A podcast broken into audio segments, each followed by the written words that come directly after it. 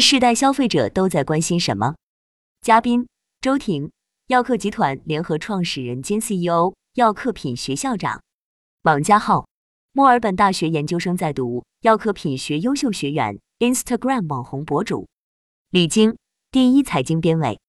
；Summer，奢侈品营销顾问公司创始人；冷云，大家好，欢迎大家来到每周五的药客消费 X 圆桌论坛。这一期的主题是 Z 世代消费者都在关心什么？一，您认同现在 Z 世代消费者是消费市场上最重要的一个群体的观点吗？为什么？周婷，其实关于 Z 世代的定义，因为已经比较专业化、学术化了，具体的定义就不用我再解释了。但是 Z 世代会不会是消费的主力？那就要给 Z 世代这个概念贴上很多的标签。才能做更细化的数据分析。比如，我们研究过小镇青年，观察过富二代、留学生群体，我们也去看一些年轻网红。所以，当我们探讨 Z 世代是否是消费主力的时候，一定要结合他所处的圈层背后的财富能力来谈。年轻人一定是未来，但是年轻人是消费的未来吗？从我所观察的高端消费领域来看，我们不认为年轻人是高端消费领域的主力。在二零一九年的时候，我们在论坛上向所有的奢侈品牌发出预警：年轻人不是奢侈品的消费主力和未来，千万不要把宝压在年轻人身上。因为当时我们在整个市场上看到了两个状态：第一，到底有多少人是在花自己的钱，或者是他真的有钱在持续消费？这样的人群，以富二代来定义的话，年龄又在九十五年之后出生的，大概在中国只有十四万人。所以，从生意的角度或者从商业的角度，大家可想而知，这个群体不能代表一个大的市场份额。但是，我们看到另外一组大数据是信贷消费正成为很多年轻人的消费方式，包括曾经的校园贷非常流行，结果就促成了很多的年轻人透支消费、过度消费，从而给自己和整个家庭带来了非常沉重的负担。他们本身的经济收入才刚刚起步。有的还是在啃老的阶段，所以这种消费力是不持续的，这对社会的负面影响也很大，家庭的负面影响也很大。还有一个重要的问题是，这类人群是价格高敏感人群，他们看起来消费很活跃，但是他们消费的客单价越来越低。如果作为高端品牌的话，你把宝压在这样的年轻人身上，你会发现自己的品牌形象、品牌市场定位会整体下行。所以，我们一直特别反对社会上的一种拼命把年轻人推向消费主义的言论。我认为年轻人永远是国家的未来，永远是希望。但是，舆论从商业的角度或市场的角度，千万不要给年轻人去加消费定义的标签。我认为这对社会的引导作用非常不好。再加上整个行业的变革，比如互联网公司大厂在大量裁员，首批裁员不只是三十五岁的人。还有大量的实习生、应届生或者刚工作一两年的青年人，他们的收入有很多不确定因素。王家浩，因为我读研究生也有过类似的课题。一九九五至二零零九年是我们中国经济飞速增长的时间，大部分的家庭属于小康偏上。我比较幸运的生活在一个物质比较充足的家庭里，我身边的朋友家庭条件也比较好。所以我觉得我和我身边的朋友属于社交需求比较多的 Z 世代。消费时我们会先看外观，再去看口碑，不能是一个三无产品，注重品质又注重颜值。我觉得现在大家对潮流的认知也一直在变化，但是我身边的一些留学生朋友还是会对经典品牌的经典元素有一定的喜爱。现在 Z 世代分成了几个圈，比如饭圈、宅圈等等。每一个群体像一个话题组，里面有千万或者上亿的讨论，这里面也带动了很多消费。比如迪奥最近请的明星都是像王俊凯这样的零零后，麒麟请的明星是刘诗诗，喜欢刘诗诗的人可能才是中国的主力。比如一些优雅的女性、成功的太太，我觉得主力真的不在 Z 世代，并且 Z 世代都想要被认可，在社交媒体上有自己的一席之地。李菁。最近有本书比较流行，《圈层效应》里边对 Z 世代有非常详细的描述。Z 世代是移动互联网高度发达的一代，现在每个人都有智能手机，就可以方便入网。所以这个时代的人门槛可能不像以前那么高。以前一个会用电脑的人和一个不会用电脑的人的观念差别是非常大的，但现在可能没有那么大的差别，所以他们会定义出生于这个时代的人是所谓的数字原住民，因为技术高度发达，他们收获到的信息特别多。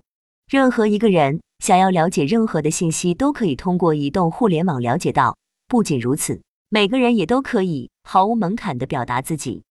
我觉得我们定义 Z 世代是有两种定义方式的，一种就是按照出生的年份，在出生之后就接触移动互联网，在这个环境下长大，开始步入社会，他们的所思所想，未来将深刻影响我们整个社会和商业世界。这也是一种比较传统的观念。但是我个人认为，如果按照刚才的技术标准来看，只要适应了这样的时代，我们都处于 Z 世代的环境。我认为这群人都可以叫 Z 世代，我们都可以熟练使用移动互联网。你说年轻人喜欢碎片化信息，难道中年人不喜欢吗？我们现在不也刷抖音吗？所以我会觉得，现在技术门槛降低之后，每代人之间的差别可能没有那么大。所以我们会认为，以前那种按年份来划分的标准可能需要做调整。另外，我们想要研究年轻人，我们为什么要研究年轻人？一方面，这个人群在全世界占四分之一，不像以前物质比较匮乏，他们现在的零花钱非常多。我看到一个数据是二零一五年的统计，全球 Z 世代的零花钱大约有四百亿美金。如果再加上他们的父母在他们身上花钱的规模，可能达到一千四百亿美金。所以这是一个可以撬动的效应。你撬动了这群人，你还可以撬动他的家庭的整个消费。最后一点，我觉得现在我们好像有点过于推崇年轻人，好像年轻即正义。但是我觉得不能只是为了迎合这群人，品牌年轻化，其实对于其他人群同样是具有吸引力的。每个年龄段的人群都会有年轻的代表。一个品牌有着非常年轻、积极向上的主张，它本身就具有号召力，且并不只是对于年轻的人群有号召力。所以，我觉得品牌年轻化依然会是很多品牌要去研究的课题。可能有的品牌会走高端、走成熟路线，这是可以理解的。但是对于大部分的品牌来说，我觉得可能还是会倾向于追求年轻，因为这是大众审美的倾向。Summer，首先从年龄层上，第一个特征是 Z 世代是一九九五年之后出生的；第二个特征是互联网的原住民，对互联网高度依赖；第三，我觉得可以从一些像个性特质去表达的部分，Z 世代相对会个性鲜明，勇于表达，注重体验，所以基于整个消费者的状态，造成了近些年品牌的变化比较大。目前在中国市场的 Z 世代是超过两亿的。基本上占我们人口的就有百分之十六。作为高端消费领域的消费者，我比较同意周老师的看法。他们现在尚不能成为品牌的核心客人。各个品牌会把客人分成核心客人、边缘客人或者忠实购买者、特型消费者。在 Z 世代的购买数量和购买平衡里是没有办法跟核心客人去做比较。但是整体因为数量在往上涨，外加整个群体的活跃度。还有在社交媒体和线下打卡的传播力上，他们更乐于参与一些品牌的共建共创方面的内容。所以现在在营销端口，品牌也会越来越多的去提到 Z 世代，然后把这个课题和客群作为一个很重要的点来考量，并不是当下它贡献了多少的消费额，而是在于它的增长趋势和它所能带动的周边一系列的消费。这是我对 Z 世代的看法。关于我们是否认为 Z 世代的消费者是最重要的群体问题，我比较同意周老师的观点。当然，随着这种经济的压力或者社会上其他方面的压力，会影响他们的感官或者体验。但我觉得在这个过程中，他们的特性一是信息高度开放，二是他们的自我认同度会比较高，第三，在一些社交属性上的东西，个性表达上都会有比较多的产出，所以在很多的营销端口。比如 B 站、小红书、抖音都会活跃，当然各个大牌都会去做这种内容，同时也会有一些用户产生反哺过程。所以 Z 世代消费者在当下的消费金额未必是最大的，但是受关注程度、体量扩展比较大，是大家现在特别愿意去关注的一个部分。二，您所了解的 Z 世代消费者都在关心什么？周婷，因为我儿子是二零零九年出生的，他也是 Z 世代小孩。我发现他讲的跟大家说的一模一样。第一，我没有想到他会追求性价比，因为我的家庭条件还不错，但是他自己点餐的时候会算各种优惠券，算各种的套餐。他只是一个十三岁的小孩，但是他认为这顿饭花了二十四块钱还是五十块钱，他会觉得特别的值，因为他把优惠力度使用到极致。第二，他有充足的零花钱。但是他只买他认为值得花的钱，比如他喜欢电子类的产品，喜欢计算机，包括一些软件，他会把自己的钱花在他的兴趣爱好上。第三，我大概在我儿子小学四年级的时候，我发现他沉迷于抖音，这是让我非常焦虑的一件事。我在想他是不是跟大部分的小男孩一样要开始玩游戏了，他的学习成绩也下来了。但是我发现后没有责怪他。我甚至现在还说你怎么不上抖音了？你的小伙伴都怎么办？他自己的账号还有很多忠实的小粉丝，都是小学五年级到六年级的小孩。为什么？因为他在用他认为的能力在吸引别人的认同。他觉得他把他的能力奉献出来了，对别人有价值。有一群人接受了他的输出，从而认同他。他认为在班级里没有人懂他，老师也不懂他，同学也不懂他。但是他在虚拟世界里，他有一群在精神认同他的朋友，而不去攀比学习成绩等等。所以回想起来，我确实感受到他们身上有几个特质是我们必须要认可的。虽然也许在消费力上他们并不那么充足，他们在传播力上、文化的的形成中，以及在现有的圈层文化传播中，是绝对不可忽视的一股力量。这种力量是源自于他们成长于物质充分的年代。物质充分这件事太重要了。为什么我们这个年龄段都是首当其冲加班的一帮人？我们自己就认为自己应该加班，也认为别人就应该加班，因为我们没有安全感。我们的生长环境里经历了物质匮乏的年代，这些年轻人由于成长于物质充分的年代，给了他们非常好的经济基础，去决定他们的上层建筑。他们是自信的，因为自信，所以敢于表达。所以，他把信息的传播方式由我们在传统媒体时代的点到面到点，变成了点到点到无数的点。第二种标签是现在的年轻人其实挺有爱国主义情怀的，因为中国的强大在世界上已经成为重要的一种群体力量，让他们对我们的祖国文化在呈现时也有自我的敢于表达，包括穿汉服、国潮产品。所以，我觉得爱国主义情怀的自信也是我没有想到的一个部分。但是我特别开心能有这么一个层面的基础。第三，如果从消费的角度上来讲，我觉得他们呈现出的是更有判断力。他们不需要品牌和产品本身去来彰显他们的个性，他们更想把自己的个性赋予一个品牌，赋予一个产品，让这个产品或品牌呈现出多元化、个性化的状态。当然，因为他们的这种消费特点或消费决策，会创造很多消费产业的机会。他们会推动由品牌为王时代向产品为王时代的转变，会给中国市场的带来一些新的机会。这种个性化带来的市场机会不会过度集中于一些大品牌身上，它会造成品牌多极化发展。王家浩，我觉得我属于喜欢啥就会买啥的人。如果我觉得品牌的广告营销模式太单一的话，也会觉得很没有新意，很无聊。我觉得更多的决策权会放在小红书这一个方向。比如我今天想去恒隆 shopping 一下，我会先在小红书把我的基本取向笔记定好。我觉得小红书占据了这时代最终的决策选择。像周老师说的，大家对国潮好像慢慢开始接受了。我初中的时候也没怎么听过回力这个品牌，但是这两年因为国潮复兴，回力做的特别好。他们真的从产品和作品本身开始改良，加了很多很好的设计。虽然它不是一个高端消费品和奢侈品品牌，但是大家都会去为它买单。像一些彩妆品牌，如果做得够好，大家也会去买。李晶，刚才周老师还有王家浩讲得非常好，其实有几点我是特别想回应的。一个是周老师说的安全感，我非常认同。所谓的 Z 世代年轻人的生长环境跟我们以前的人完全不一样，他们的物质极其丰富，所以他可能会更有安全感。但是根据我们的研究也发现，其实他们也有安全感的问题。他们的安全感来源跟我们那一代人不一样，可能并不是来自于物质够不够丰富，而是来源于其他的东西。比方说，像公司裁员，现在他们的竞争特别激烈，他们的上升空间是被压缩了的。可能我们这一代人非常自信，我们一定会比父母混得更好，比他们赚更多的钱。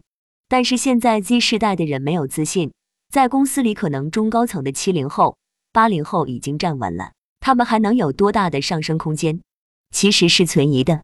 还有一些公共安全的负面新闻，比如说长租公寓、新冠疫情，其实还有非常多不可控的因素在发生，冲击着他们的安全感。所以每代人都有自己的安全感问题，这也就引发了他们怎么来处理这种问题：要么躺平，我的工作可以糊弄，但是我的生活还是必须要精致的过下去。所以他们会把乐趣转向其他的地方。其实这也是发展消费和发展商业的一些空间。另外一种就是内卷，看大家谁能卷得过谁，他们开始报各种各样的课程。所以现在有很多知识付费。赛道也是非常的欣欣向荣，也有非常多年轻人很热爱学习，不见得是学很传统的工商管理，而是去学调酒、学插花。其实这些都是他们去积极应对竞争、应对安全感问题的表现。另外，我觉得他们非常爱国，我们也非常爱国，但是他们跟老一辈爱国不一样，他们是非常自信的爱国。其实也会反映在他们的消费当中，年轻一代人很舍得花钱。这些都是非常好的一些表现。刚才王家浩说到的小红书就是一个非常好的调研。现在年轻人买东西不会像老一辈人买东西，我们这一辈人去获取信息的方式是搜索，年轻人是直接去小红书上搜，或者到 B 站去搜，看各种测评。所以他们获取信息的平台和方式已经跟我们那个时候有非常大的区别。我们之前也做过非常庞大的调研报告研究。现在年轻人怎么来处理自己跟自己的关系？怎么来处理自己和他人的关系？所有的行为方式其实都会指向商业世界的一些表现形式。比方说，他们在处理跟朋友之间的关系时，他可能并不像我们那个时候更多的是线下交流，他们可能更多是线上或者是买东西。他们也会把自己的情感寄托在宠物身上。所以这一代人在处理自己跟他人的关系以及跟世界的关系时，都会有一些不同的倾向，而这些不同的倾向就会极大的影响到我们整个商业世界的设计、消费领域的发展。Summer，关于 Z 世代在关心什么？我觉得可以通过他们的一些特性去出发。首先，他们比较个性鲜明，勇于表达，注重体验。在消费层面来说，他们比较关心的有双维层面，一个是精神层面，还有一部分是在物质层面。我们基本上可以把它分成几个大类。第一个是 Z 世代是更加严控，所有的东西，不管是环境、场景、产品、包装、营销方式，都是要美。美其实不只是说我一定要拍照、社交，它更多的是会有一种内心的愉悦感。他们看到美的东西会比较开心，所以颜值是 Z 世代所有消费的基础点。所以大家也能看到很多的国货在拼命提升自己的门店形象。产品往颜值经济去。第二，Z 世代更加关注自我认同，他会更加关注我是谁，我想是谁。所以大家能看到很多体育明星为什么能跟奢侈品联名或者代言，年轻一代更想去看到我想成为谁，他其实也是往偶像方向上去的。第三，Z 世代比较关注在个性表达上，大家能看到社会的包容度、开放度越来越高的，所以 Z 世代的选择余地更多。包含像二次元、元宇宙、NFT 之类的，大家的目标会比较一致，有更多的方向性选择和个性表达。第四，Z 世代会去尝鲜，但这种尝鲜大家基本能看到，这也是说为什么很多品牌未必一定要把东西卖给 Z 世代，但它要吸引 Z 世代，因为 Z 世代不管是在线下的展览，还是在线上的话题传播部分都会参与。因为 Z 世代愿意去参与这里面的部分，而更加稳定或更加年长一些的客人有路径依赖，或者他的时间利用效率会更高，他可能在体验和社交的部分来说会注重结果一些。Z 世代更加注重表达和尝鲜的部分。第五，Z 世代有很多社交属性，因为都是独生子女，需要在现实生活或虚拟世界里找到自己的同伴。高奢品牌把这个叫圈层。综上这五个部分，我觉得是 Z 世代比较关注的点。从物质、精神方面演化出来的其他部分，都是一种表现方式。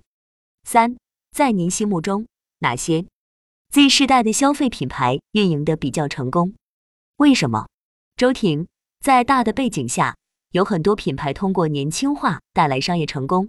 我觉得他们抓住了年轻化的趋势，大家都有一颗年轻的心，越往上年龄段的人越追求让自己的心态更年轻，让自己的气色看起来更年轻，让自己的生活方式更加年轻，从而追求生命质量和生活质量。所以这也就推动了很多品牌大胆推出生活方式类的产品，包括一些年轻化的服装服饰类的产品，甚至推出了一些宠物类和运动类单品。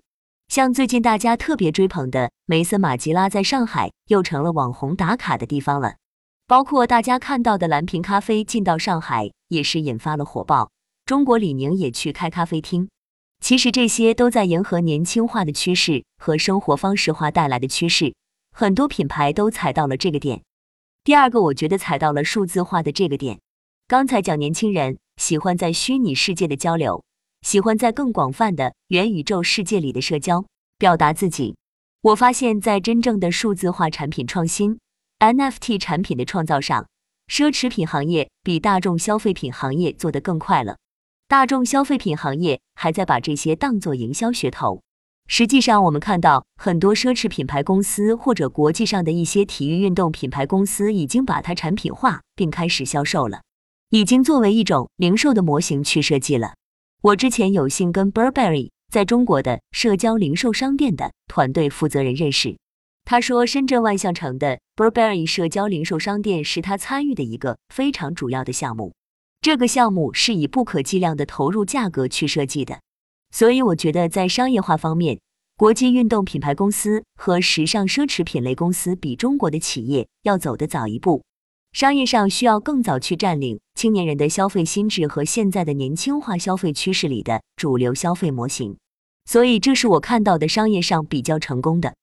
王家浩，我觉得在奢侈品牌里做的比较好的是 Gucci，因为它至少一年跟四个品牌联名，比如我自己比较喜欢的 Gucci 跟阿迪达斯三叶草的联名，Gucci 之前又跟迪士尼的米奇联名，跟哆啦 A 梦联名，巴黎世家联名。The North Face 联名，你每次进 Gucci 的感觉是不同的，每一次都有很新的东西。很多运动品牌也在往 Z 世代发展，比如现在小红书一搜始祖鸟，都是一些零零后的博主在传。但是之前像始祖鸟、迪桑特都是一些为高端运动人士准备的高端体育运动品牌，但是现在都是零零后穿这些品牌，我也挺震惊的。还有 Lululemon，他把一些瑜伽服做得非常年轻化。这几年品牌发展的很好，我觉得还有一个体验感比较好的品牌是韩国的眼镜品牌 Gentle Monster。我觉得他们不管是从代言人选择上，还是中国的旗舰店，他都是把一些很未来科技感的东西做到了极致。你去他们店里都能拍很多好照片，我觉得做的特别的好。李晶，我们调研室之前问很多年轻人，你在买一个东西的时候，你的决策先后顺序依据是什么？结果我们发现，有三分之二的受访者表示，他们在选品牌的时候最关注的是产品质量，然后是价值和可得性。其实这三个方面，只要有一个方面低于他们的预期，就会极大影响到他们对你的预期，然后很快失宠。所以我们发现，像之前我们非常推崇的一些网红产品、网红店，现在很多人说是交智商税，这些东西其实大家越来越没有那么看重。现象级的网红产品近几年已经开始出现的比较少了。从我们的观察来看，现在年轻人的消费越来越回归理性，回归产品本身的价值。令人眼花缭乱的强行包装的新概念和新话术，现在越来越没有那么受欢迎。他会更在乎是不是真的对自己产生了价值。所以，我们觉得这几年的消费趋势是回归理性。我们之前讲到很多年轻人消费的特点。我们归纳下来主要是三个方面。年轻人是一个非常矛盾的群体，我们用三组矛盾的词语来概括，就是抠门又大方，理性又感性，孤独又热闹。抠门又大方，其实是他们会去买二手货或者去查攻略，这些都是抠门的表现。他们开始学会去省钱，还会把钱花在自己真正感兴趣的地方，而不只是为了去晒一晒，显示自己的优越感。他们会在乎商品的真正价值，大方是他们认可的东西，他们的确舍得花钱。理性和感性就是他们会考虑这个东西是不是真的值得。如果真的好，他们又会显得非常感性，愿意花很多钱去表达自己的热爱。孤独又热闹。他们可能很多时候是在上网，整天在自己的世界里，他们也会感受到孤独。同时，他们又非常渴望跟其他人产生链接，希望有一种热闹的感觉。结合下来，我们觉得从企业端来说，他需要做到的，我们概括为三个关键词：一个是真实，另外一个是真诚，还有一个是责任。为什么说是第一个是真实？商品必须有实际的价值，它不只是一个吹嘘的营销手段。我们观察现在很多营销的套路，其实大家也都知道，构建的是一个意义，再制造点稀缺，最后实现所谓的消费符号的收割。其实这些套路应该被年轻人识破了，年轻人会更看重你能不能给他带来真实的价值。在此基础上，如果你能有附加的价值，比如你设计的特别好看，他其实是愿意为你的真实价值去支付一些溢价。比如最近的东方甄选。他也毫不避讳说新东方遇到了什么困难，所以我们现在要转型做直播带货。其实现在网友非常欢迎这种很真实的交流。第二点就是真诚，品牌要懂年轻人，懂得他们的一些黑话，尝试去跟他们沟通，理解他。在这方面做的比较好的是谁？我觉得是 B 站，因为它本身就起家于年轻人聚集的平台。B 站的董事长说过一个非常有名的观点。他认为，在 B 站比游戏营收更重要，比利益更重要，这是一种文化的内容，所以他非常注重保持 B 站的年轻人文化。尽管如此，我还是听到很多零零后的人吐槽现在的 B 站过于大众化，他们已经不太喜欢了。第三点，责任。刚才我们也说到，年轻人现在非常爱国，他们也会有环保理念，也喜欢一些向善的东西。所以，围绕他们的爱好，也有很多的品牌在做一些国风类的东西。现在很多产品只要在上面印上中国传统的图案，年轻人都非常喜欢。我们公司里面就开始有很多年轻人直接穿着汉服来上班了，他们真的非常喜欢，也很自豪。最后总结，虽然现在的 Z 世代成长于一个物质特别丰富的时代，但是现在年轻人的消费观念也开始返璞归真了。这背后体现的是他们对自身的欲望，包括自己生活的能力有些反思，不断提升知识，控制自己生活的能力。我觉得这种能力在任何一个时代都是非常可贵的，我们应该为他们加油。Summer，我觉得可以分成四个方面，第一个是元宇宙，第二个是有关于游戏方面的，第三个是 NFT，第四个是有关于生活方式的。当然，我提的这四个东西都是比较新的。常规的一些营销方式，他们依然在做，不管是线上、线下、品牌形象或者是公关宣传，他们现在在这四个点上做的会更加积极。所以很多人会看到说，原来品牌可以这样做，原来一个两百多年的品牌还在做这样的事情。首先，我们可以先来看一下元宇宙，像开云他们自己有投资元宇宙的风险机构，像 Burberry 做了虚拟手袋。他们之前就已经在元宇宙里做了一些角色，像独角兽、鲨鱼之类的，像宝格丽之前有做数字手表之类的这些，所以大家能看到很多的品牌已经在做比较积极的尝试，在一个虚拟的世界里做更多的链接。我相信在这个链接过程中，更多的是跟年轻人或者一些相对比较能够接受新潮事物的潜在消费者沟通的渠道。第二个是游戏部分。大家看到像英雄联盟与 LV 出了联名皮肤，可能有些核心的消费者其实不太理解，因为他觉得我更加注重一些线下的体验，更加注重一些你的品牌价值、社交属性之类的方面。但是对于年轻人来说，只有那些是不够的，因为他会更加注重个性表达，品牌要有一些不同的声音。所以在游戏端口，其实品牌已经在做比较积极的尝试。第三。像 NFT 这块，去年开云旗下有一个珠宝品牌，他们在恒隆广场那边做了一个自己的展览。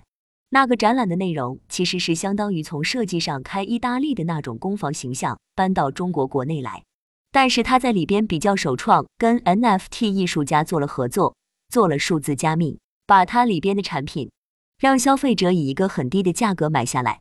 如果你把它放在一个可能像爱马仕这样的品牌，你也许未必今天能拥有爱马仕的那三只大包，但是你可以通过买爱马仕的丝巾开始去入门。他们这种品牌在做这件事情也是一样，你未必一下子能够马上去拥有他们的珠宝，但是你可以有一个他们的数字藏品，对于你来说也是独一无二的，也是定制的。所以这种方式在社交媒体上的宣传，对线下的导游部分都有比较积极的作用。第四个部分是我比较想要去讲的生活方式，我看到各个品牌做了非常多积极的尝试，在社交媒体上。你能够看到越来越多的内容输出，你越来越少去看到很生硬的品牌广告。现在大家是在宣传一种生活方式，这种生活方式是一种品牌价值观和文化的输出。品牌用你感兴趣的方式跟你一起去做一件事，或者去做一些文化，做一些内容上的输出。像沛纳海最近在做 VR 冲浪，他把整个冲浪的感觉沉浸式的放在自己的店铺里。在这个过程中，去推广他自己的潜水手表，所以我觉得这些大牌，他们积极拥抱变化的时候，做了蛮多新的尝试。他们想要去做圈层上的东西，做裂变上的东西，因为他们没有办法完全通过一些更加大众化或者可能更加日常化的方式，保持品牌的高级调性，同时又要针对现在的消费者和消费场景的变化，做他们自己新的营销的部分点。可能有些人会觉得奢侈品未必是那么的真实，其实我觉得他们的讲述方式不一样，他们也会比较关注能够给消费者创造的价值，所以有些稀缺性的部分，它用二手市场的稳定性回报你，不管是爱马仕或者劳力士，他用二手市场的稳定性去告诉你它的价值，但是一手的时候它可能是相对比较稀缺的，所以因为它充满了高溢价、非刚需。社交属性很强的特点，这造成了它一方面要维持它的品牌形象、品牌地位，另外一方面他又做了非常多尝试去连接更广泛的潜在客人和核心的消费者。所以我觉得目前这些头部品牌其实做的还是蛮不错的。